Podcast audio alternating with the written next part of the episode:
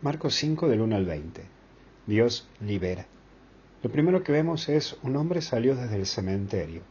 Y en esto representa a esa persona que vive aislada, pero incluso vive de recuerdos, de aquello que está sin vida, de aquello que no tiene vida. Por favor, a esto interprétamelo bien, lo que te quiero decir. No, no quiero entrar en un punto que puede ser muy débil, sensible cuando me refiero al cementerio, pero me refiero a la persona que se aísla y que está constantemente remontando al pasado, incluso con la actitud de remontar a cosas que ya no están y que no podrán ser en el futuro, que no hay chance, no hay posibilidad de que va a suceder en un futuro. Vos estás aislado o encerrado en un cementerio, en un lugar muerto, en un lugar donde no hay vida, en un lugar donde vos tampoco querés producir vida, en un lugar donde no querés generar cosas, en donde no querés generar vida, esa persona que constantemente vive del pasado. Pero entra también lo impuro. Es asumir que uno puede ser llevado a ciertos lugares de roña, de basura. Este espíritu va a caer en los chanchos, en los cerdos, en los puercos. Los chanchos son de ir y se crían en chiqueros. Chiqueros son esos lugares llenos de basura.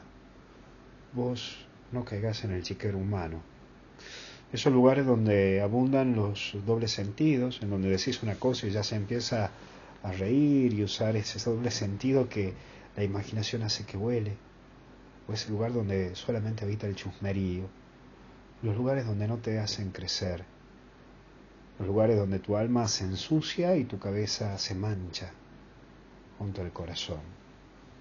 Si es necesario pegarle un corte, pegalo porque lo único que vas a conseguir es más basura, más roña, y cuando hay basura, cuando hay roña, puede traer enfermedades, enfermedades al corazón, como la enfermedad de la pornografía, como la enfermedad de caer incluso en el chusmerío del lleva y del trae, en la enfermedad de la imaginación, en la enfermedad de la inseguridad.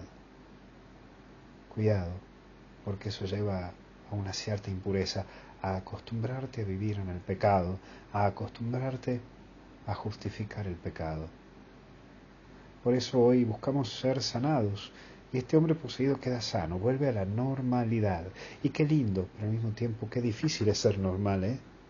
Pero Dios te quiere sanar y llevarte a que convivas y te integres junto a los otros, con los otros. Sos parte de la vida y vos tenés tu vida. Sí, tenés tu vida y es valiosa. Dios te limpia y te vuelve a insertar, a meter con el otro, junto al otro. Porque quien tiene a Dios tiene oportunidad.